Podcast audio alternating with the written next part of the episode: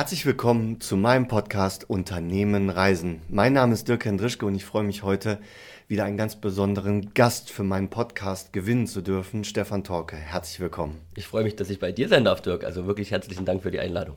Stefan, stell dich doch mal den Hörern vor, damit die mal ein Bild von dir bekommen. Wer bist du, was machst du und ja, warum sitzt du eigentlich hier? Weil ich Stühle bekommen habe und stehen anstrengend wird auf die Dauer der Zeit.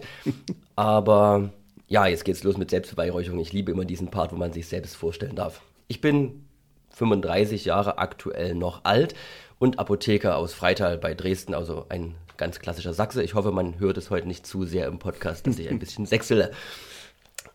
Genau, ich bin schon mit Herz und Seele Apotheker geworden. Das war relativ früh bei mir klar. Also ich wusste damals in der achten Klasse nicht, wo ich ein Schulpraktikum zum Beispiel machen sollte.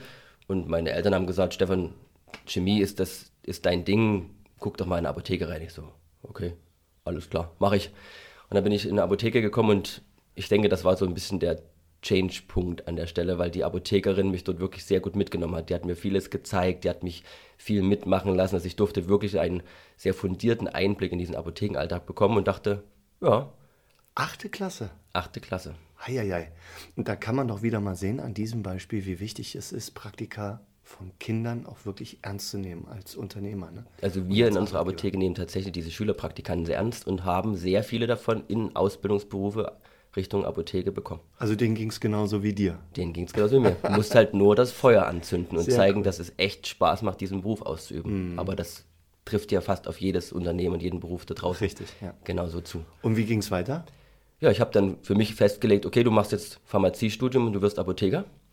Jetzt ist es so, dass ähm, das ein Studiengang ist, der mit einem Numerus Clausus versehen ist. Du brauchst es damals ein Abi von mindestens 1,8, um wirklich sicher zugelassen zu werden.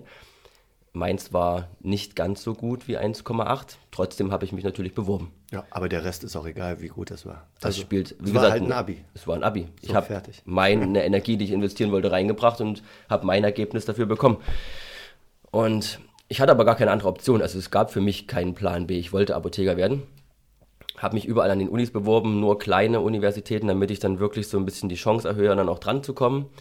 Und dann flatterten nach und nach die Absagen ein und irgendwann dachte ich, ja gut, meine Eltern, Stefan, du musst dir was suchen, mach irgendwas. Ich so, okay, alles klar. Zeitung, wirst du irgendwie Versicherungsvertreter oder sonst irgendwas. Da gab es eine Anzeige.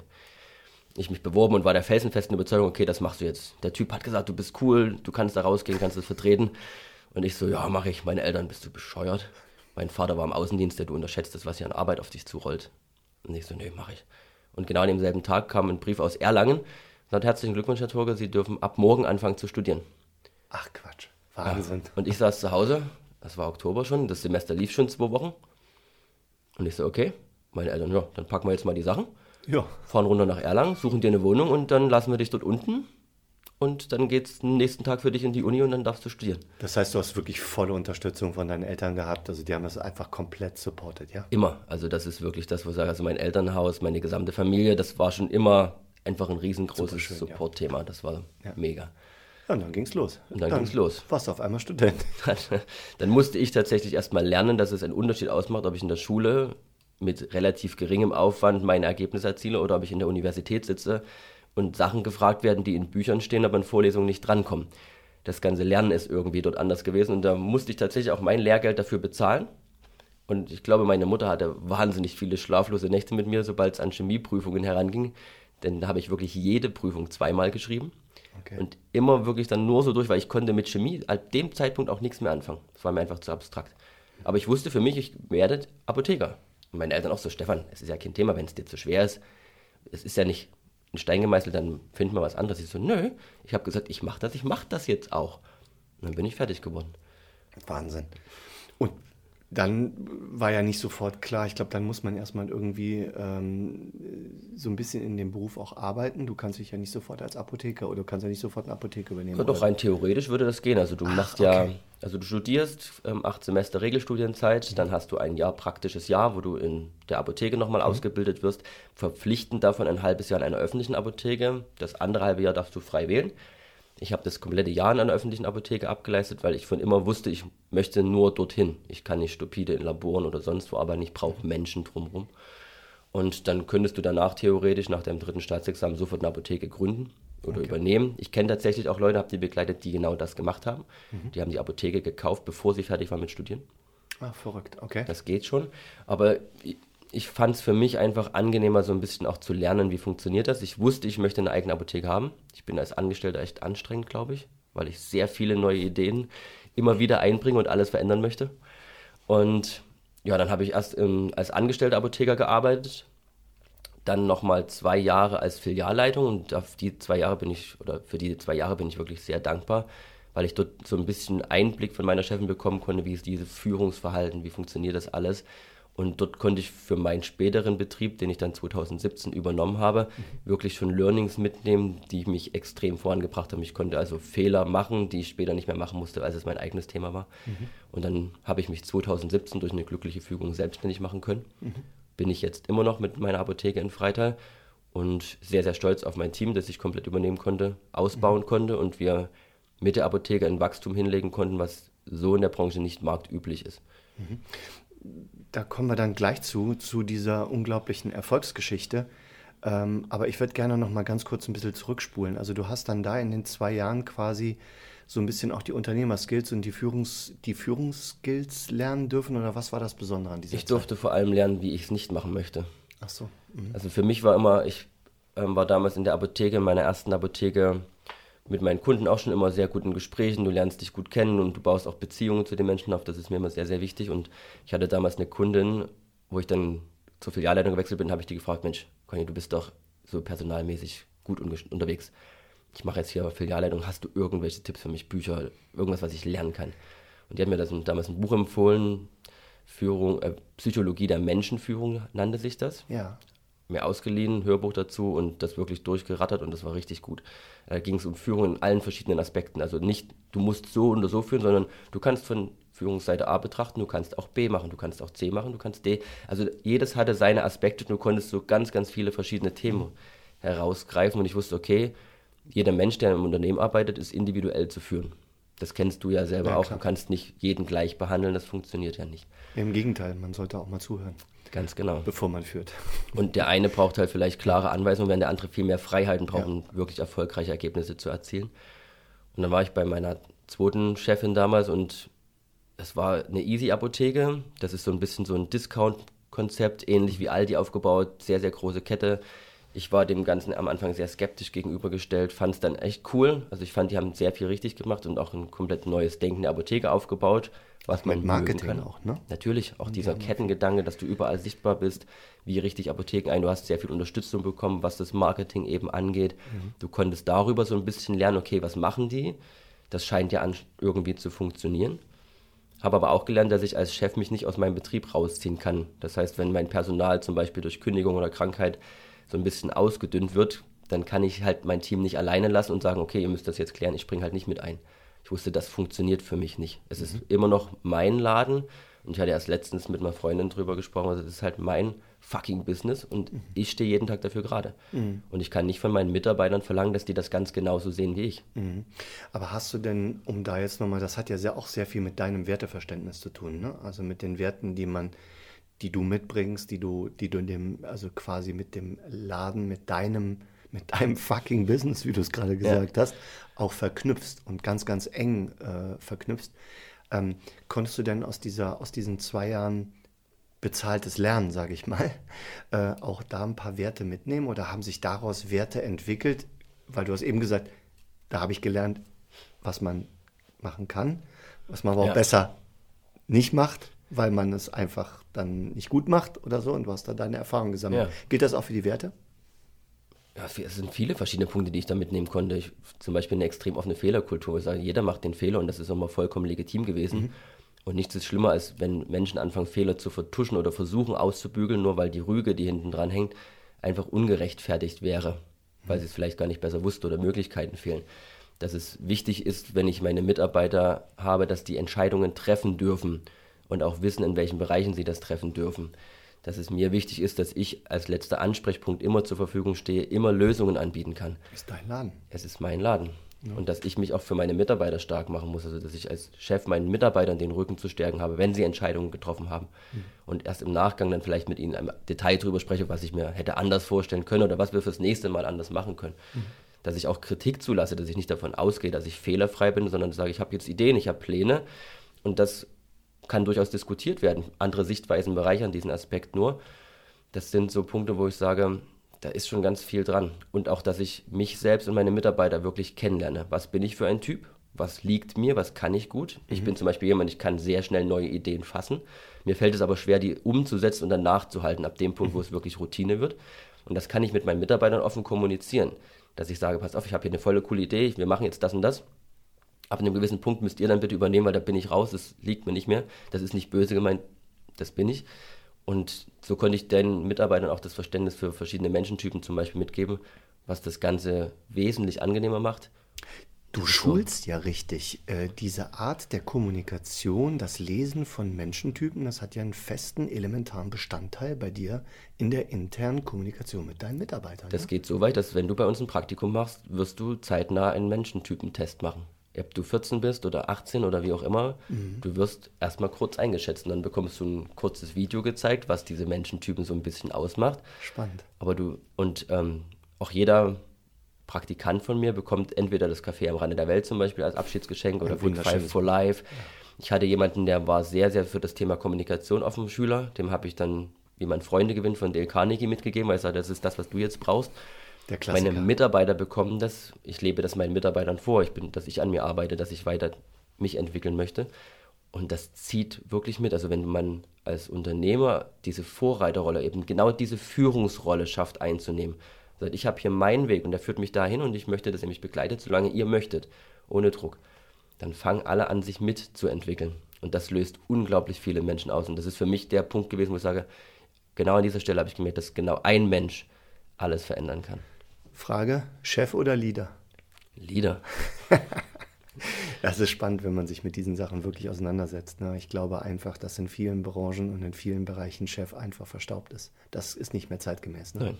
Das machst du ja. doch, wenn ich dich kennenlernen konnte und wie du mit deinen Mitarbeitern umgehst. Ja. Das ist dasselbe Prinzip. Du bist nicht derjenige, der sich überall oben drüber steht. Du triffst am Ende vielleicht die endgültige Entscheidung, wenn es darauf ankommt. Ja, ist ja auch mein Laden. Genau. genau. Da steht ja mein Name drüber. Aber dennoch muss ich ja, und ich will ja auch zuhören. Ja. Weil es gibt doch ganz viele Bereiche, die äh, meine Mitarbeiter viel besser können als ich. Natürlich. Das ist, das ist doch logisch. Aber das ist und erfordert, glaube ich, auch eine andere Art des Denkens. Und wenn man jetzt so ein bisschen so schaut, wie Führungskräfte, in welchem Alters, in welcher Altersstruktur Führungskräfte kommen, sind und aus welcher Zeit, nämlich die Industrialisierung, da kommen wir ja her, da war das überhaupt nicht gang und gäbe. Ne? Ich würde sogar noch so weit gehen, dass ich glaube, dass wir bei Führungskräften oft den Eindruck erweckt haben, dass wenn sie in einem Bereich sehr, sehr gut sind, du bist zum Beispiel ein Top-Vertriebler, du bist ein Top-Produktionsmensch, mhm.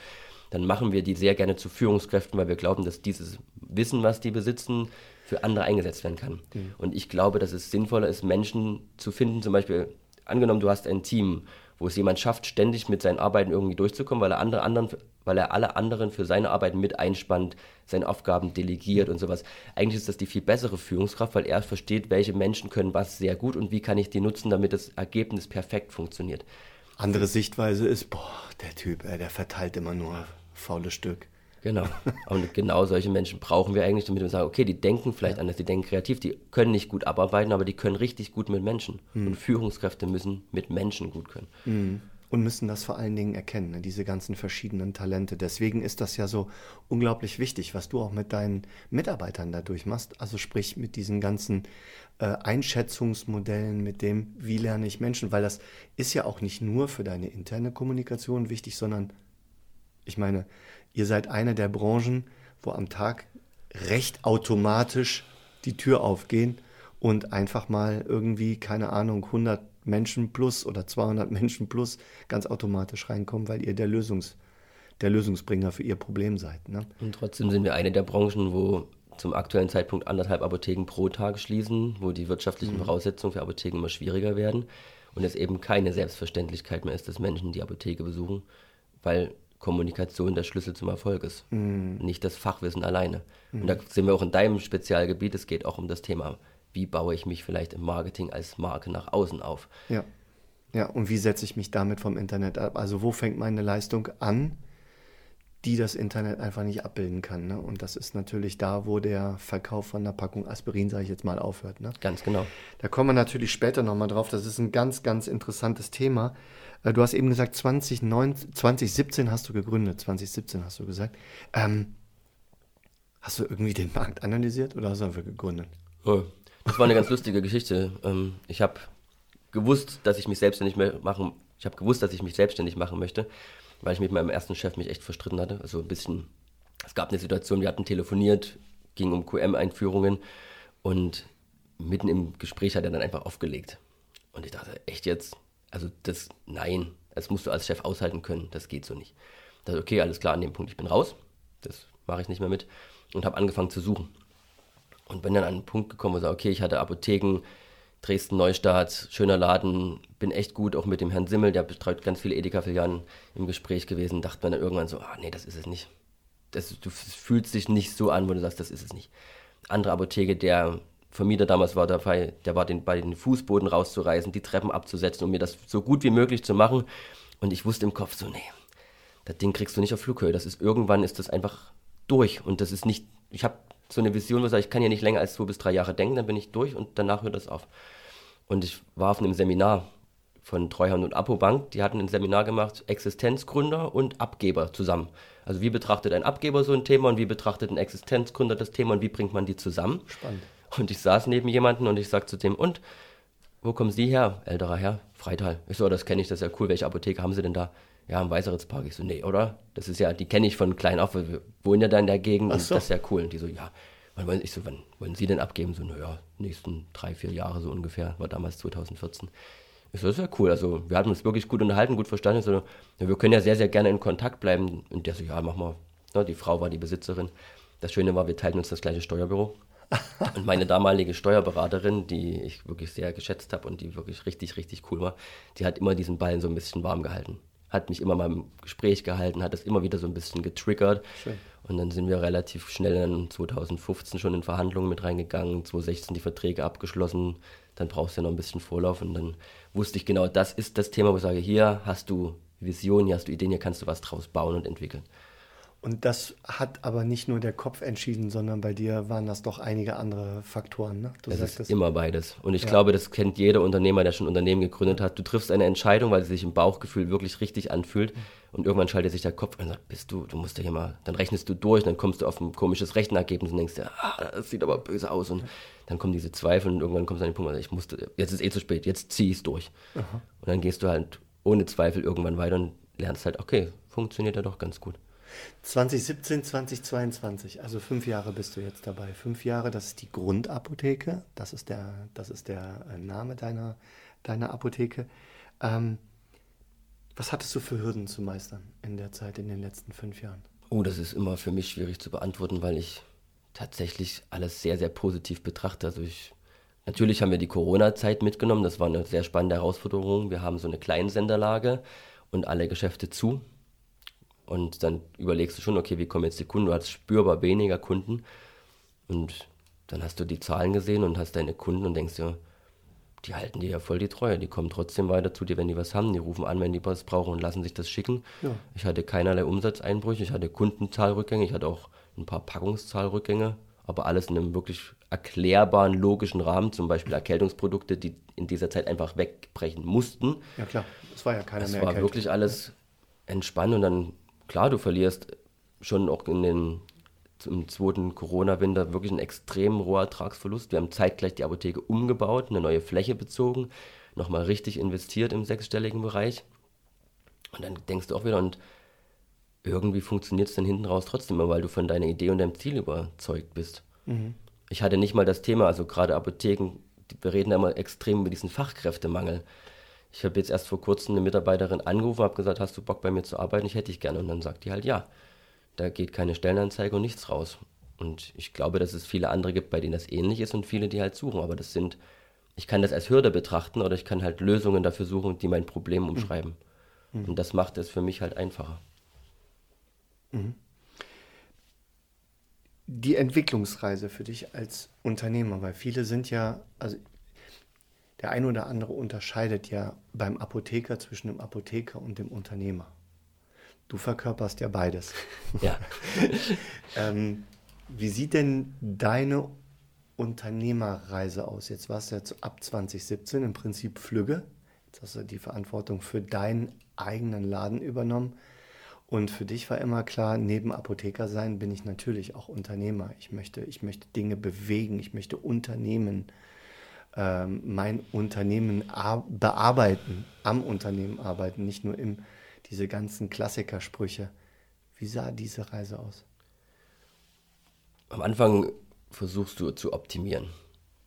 Du gibst dir eine Corporate Identity, dass du überhaupt was hast. Ich wusste, dass Marketing einen relativ großen Stellenwert einnehmen wird, wenn ich erstmal den Wechsel sowieso kommunizieren möchte und auch langfristig wachsen möchte, weil irgendwie müssen die Leute ja mitkriegen, dass ich da bin, was ich alles tue, was ich alles kann.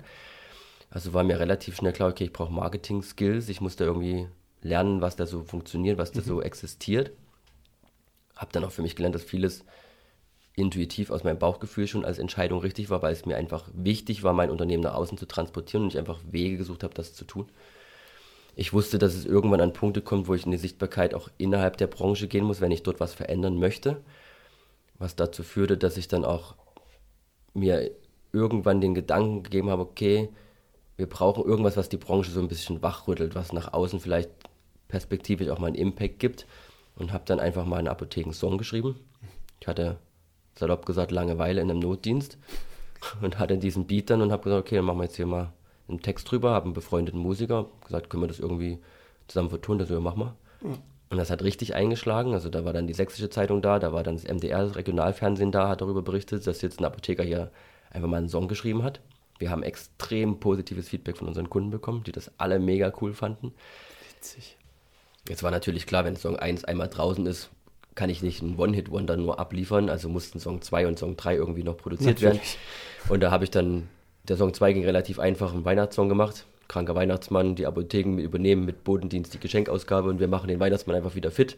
War sehr cool, kam mega sympathisch ran. Hat jetzt aktuell, glaube ich, fast 50.000 Aufrufe auf YouTube, wenn nicht sogar einen Ticken drüber mittlerweile. Also letztens war es knapp drunter irgendwo.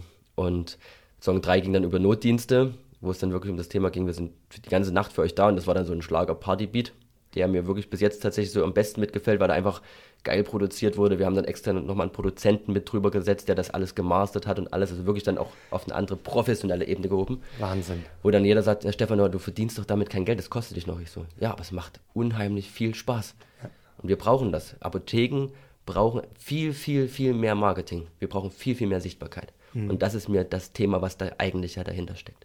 Und jetzt muss man sich ja wirklich mal vorstellen, also ich als Filmemacher, ich habe das natürlich alles konsumiert und alles natürlich verfolgt. Klar, wir kennen uns und äh, es, ist für, es ist der, für mich der absolute Wahnsinn, das wirklich zu beobachten. Mit einer Selbstverständlichkeit, wie du das da machst. Und ich meine, der Erfolg gibt dir ja wirklich recht. Über 50.000 Menschen hast du damit erreicht. Das musst du dir mal vorstellen, was das für eine Zahl ist. Ja. Das ist echt gigantisch. Und das Schöne an deinen ganzen Produktionen ist, ganz egal in welcher Länge, ganz egal für was es ist, was man bei dir wirklich sieht, ist, dass du einfach immer, egal was du tust, auch wirklich mit Spaß und mit Herzblut an der Sache ja, dran bist. Genau, ich habe gesagt, wenn es mir keinen Spaß mehr macht, dann mache ich irgendwas anderes, dann höre ich bei Projekten auf, weil dann wird es einfach nur Arbeit und anstrengend. Ja. Das ist nicht der Ziel. Also kannst du Menschen nicht mehr mitreißen, wenn deine eigene Energie nicht mhm. da, dein eigenes Feuer nicht brennt, wie willst du dann andere anzünden? Ja. Und das Schöne ist, Fun Fact am Rande, ich habe ja der dritte Song, der funktioniert tatsächlich in Grundschulen sehr, sehr gut. Also ich bekomme dann mehr oder weniger quasi böse WhatsApps oder was als Stefan, ey, der Song, meine Kinder ständig muss ich den anmachen, ich kann nicht mehr, ich krieg, die, haben auch blöderweise, das behaupte ich jetzt einfach mal, wirklich auch so einen krassen Ohrwurm-Charakter. Du hörst den, dann geht ja dieser Refrain oder sowas ständig nicht mehr aus dem Kopf und denkst, ja, verdammt. Und dann bin ich äh, zu meinem Geburtstag mal in der Grundschule meines Sohnes gewesen, habe den abgeholt. Dann, ich komme die Treppe hoch, dann kam mir ein Kind entgegen, guckt mich an, rennt zurück. Er kommt, er kommt, er kommt. Ich so, okay, Türe vom Klassenzimmer auf, da standen die alle Spalier und haben Happy Birthday gesungen. Was? Danach haben die meinen Song angemacht, haben dazu die Choreo aus oh. dem Song getanzt und ich musste tatsächlich an die Kinder Autogramme verteilen. Nein. Das, die feiern dieses Ding wirklich richtig ab. Ist ja, das, das ist voll schön. cool. Well, apropos feiern, ich möchte mich herzlich bedanken bei dir. Ich möchte mich wirklich herzlich bedanken, dass du uns damit auf diese Reise, auf deine Reise genommen hast. Und ich freue mich riesig, wenn wir äh, in Teil 2 eintauchen. Teil 2, wo wir nämlich die Apotheke dann mal betrachten, wie sie heute im Markt steht und was all diese ganzen ähm, ja, Kraftakte, die du da äh, gemacht hast mit Song 1, Song 2, ich kenne keine Apotheke, die drei Songs hat, sorry, aber das ist ja der Wahnsinn, ähm, dass wir das alles mal dann zusammenbringen und du uns erklärst, wie Apotheke heute im Markt steht und was das vor allen Dingen auch alles gebracht hat.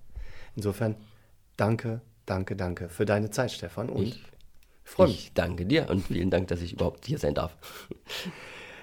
Wir hören uns am Mittwoch zu dem zweiten Teil von Unternehmen Reisen. Ich bedanke mich herzlich für das Zuhören. Freue mich natürlich, wenn ihr den Kanal liked, wenn ihr die, auf die Klingel drückt, wenn ihr ins Abonnieren geht und wenn wir uns natürlich am nächsten Mittwoch wiederhören. Kleine Hausaufgabe.